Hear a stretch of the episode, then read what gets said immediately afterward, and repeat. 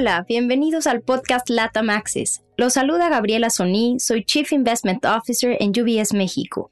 Es un gusto estar con ustedes en este episodio en el que hablaremos sobre la situación del mercado laboral para las mujeres en América Latina. Durante esta temporada de asambleas anuales de accionistas, hemos visto una mayor atención en temas de sostenibilidad. Recordemos que la inversión sostenible es mucho más que preocuparnos por proteger el medio ambiente. Se trata de una filosofía que también toma en cuenta criterios sociales y de gobernanza. En los últimos años ha incrementado la presión de los grupos de interés sobre las empresas para que fomenten la diversidad de la fuerza laboral y la igualdad de trato y de oportunidades. Además, las regulaciones se han vuelto más estrictas en aspectos de transparencia de información. Por ejemplo, en agosto de 2021, la Comisión de Bolsa y Valores de Estados Unidos, conocida como la SEC, aprobó la norma de divulgación de información sobre diversidad en los consejos de administración del Nasdaq para todas las empresas que coticen en ese mercado.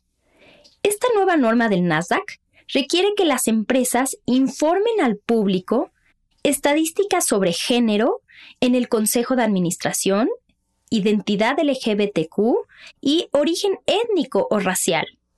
Además, las empresas tienen hasta 2025 para cumplir con el requisito de diversidad, el cual exige que todas las compañías tengan al menos dos consejeros diversos o, en su defecto, expliquen por qué no los tienen.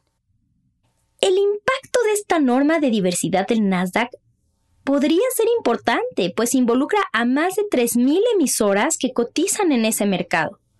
Por supuesto, la diversidad en los consejos de administración es solo la punta del iceberg. Hay una gran cantidad de otra información sobre el capital humano, desde la diversidad entre los empleados, a las políticas que promueven la seguridad, la salud y el bienestar, hasta la productividad en el lugar de trabajo o la tasa de retención de empleados, que puede ayudar a los inversionistas a entender si las empresas están posicionadas de cara a las tendencias cambiantes de la sociedad. Existen muchas pruebas que muestran las ventajas para la innovación y el rendimiento que aporta la diversidad, lo cual refuerza nuestra opinión de que invertir en una cartera diversificada de empresas que apoyan la diversidad y las prácticas de inclusión puede proporcionar beneficios a largo plazo a los inversionistas. Si desean más información sobre este tema, los invito a consultar nuestros reportes de perspectivas de inversión sostenibles y nuestro informe sobre diversidad e igualdad.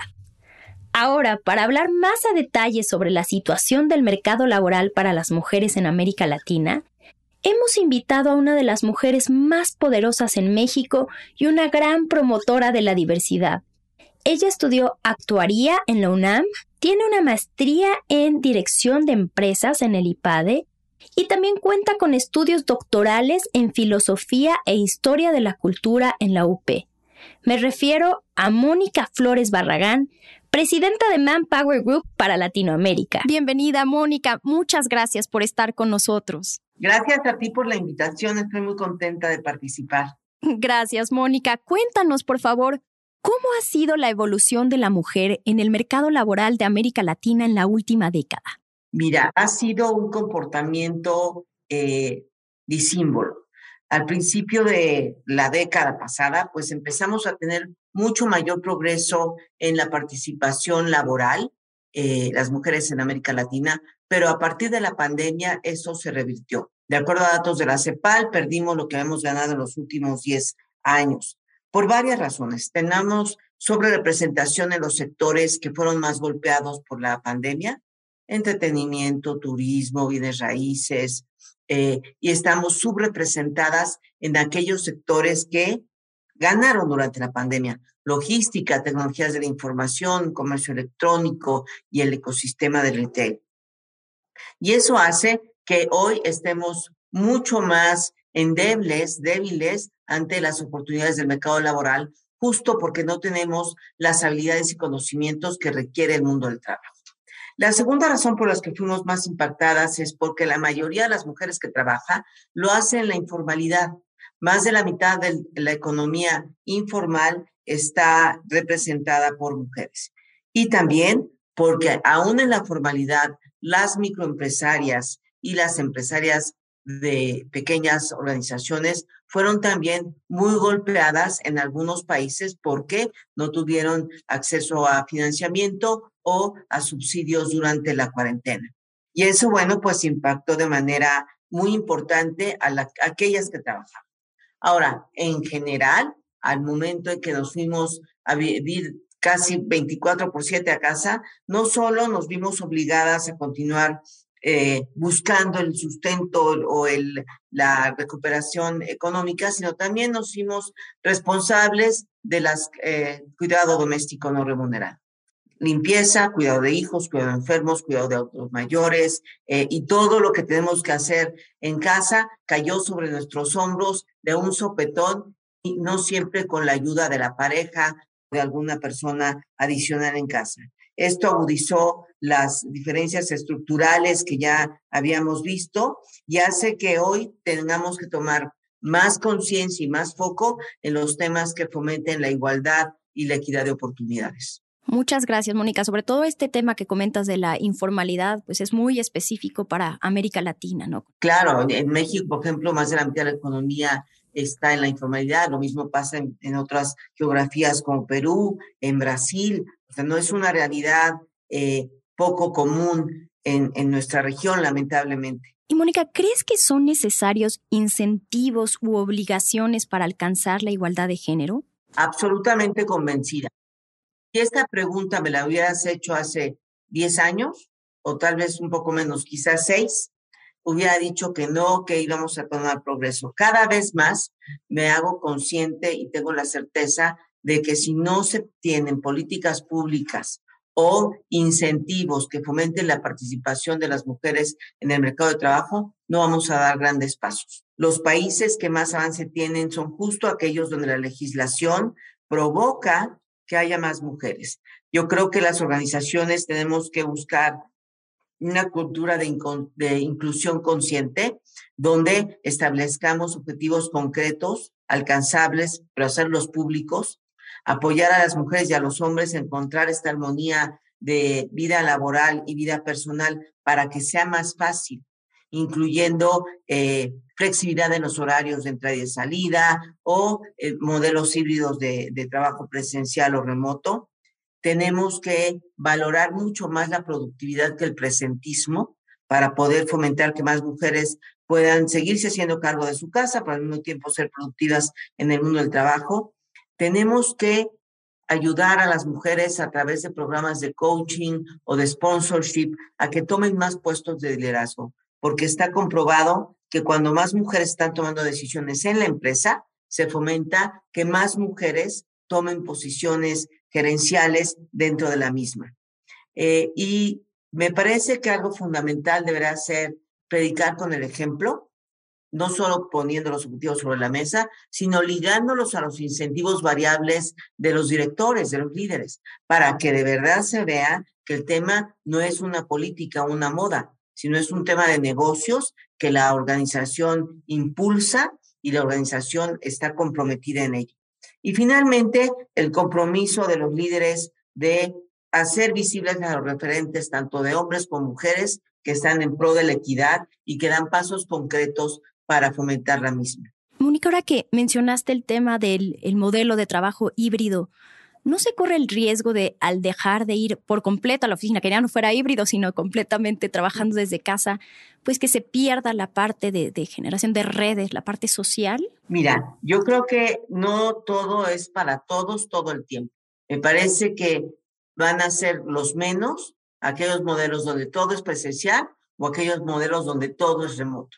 Esos serán los menos eh, de los casos. Me parece que hay que buscar la mezcla óptima, dependiendo del sector, de la posición y de la organización, entre trabajo remoto y trabajo híbrido. Las mujeres no somos tan buenas haciendo networking de trabajo. Somos buenas en lo social, cuando en lo trabajo. Entonces, si además quitamos este espacio donde son oportunidades para que nos vean, para que podamos plantear nuestras ideas, para que nosotras mismas nos promovamos para una posición o para un proyecto, perderemos oportunidades. Creo que todos estamos aprendiendo a encontrar el balance y la fórmula mágica por área y por puesto para no perder los temas de socialización, los temas de cultura de la empresa, los temas de inspiración hacia el equipo por parte de los líderes y, por supuesto, los temas de trabajo en equipo y de innovación. Muchas gracias, Mónica. Va a ser interesante ver cómo se logra ese balance que, que comentas. ¿Cómo dirías que se compara el trato a las mujeres trabajadoras en América Latina con respecto a otros países, tanto desarrollados como emergentes? Mira, creo que nuestra región tiene mucho camino por avanzar todavía en esos temas de trato no solamente que se les trate con el debido respeto, por supuesto, eso será por descontado. Creo que, por ejemplo, en algunos países está prohibido que en una entrevista de trabajo eh, hagas la pregunta de si tiene hijos o no, si está casada o no, que, quién va por los niños a la escuela, este, quién la ayuda en el trabajo doméstico. Eso hasta te pueden demandar simplemente por preguntarlo. Y en América Latina todavía es muy común que en las entrevistas eh, se hagan ese tipo de cuestionamientos, ¿no? Cada vez, sobre todo las empresas transnacionales o las globales, están impulsando estos reglamentos internos para evitar esas preguntas incómodas y que no tienen nada que ver con el talento de la persona. Es como preguntarle a un hombre quién cuida de sus hijos o cuántos hijos tiene o si planea tener hijos pronto ¿no? Porque además en el caso de las mujeres, si te dice, tengo tres hijos es malo, y si te dice, no pienso tener hijos, también en algunas culturas es malo, porque la mujer debe, entre comillas, eh, tener hijos. Y entonces, pues en ese trato es distinto. Hay un tema de cultura. No solo en América Latina, eh, también algunos otros países tienen una cultura de negocios básicamente masculina, donde muchos de los pactos de los negocios se cierran quizá en un restaurante, en un bar, eh, donde el networking fuera de horas de trabajo es muy común y es deseable para poder cerrar negocios o para construir tu red de contactos. Y ahí las mujeres todavía no estamos en igualdad de circunstancias. Mira, hay, encuestas donde en América Latina, si le preguntas a una pareja quién tiene preponderancia en la vida profesional. Es decir, si alguno de los dos lo van a transferir, ¿quién renunciaría por la carrera profesional del otro? El 70% de las mujeres da preferencia a la carrera profesional del hombre. De entrada, imagínate si eso hacemos las mujeres, ¿qué pensarán los varones de la importancia relativa de la vida profesional? Ahora, hay ejemplos muy exitosos de países donde han legislado el número de mujeres en la empresa, donde han legislado el número de mujeres tomando decisiones en puestos de liderazgo, donde han legislado que haya un porcentaje de participación de mujeres en los consejos y han tenido grandes progresos y se ve claramente que son países que crecen más rápido en empresas mucho más productivas y competitivas y rentables.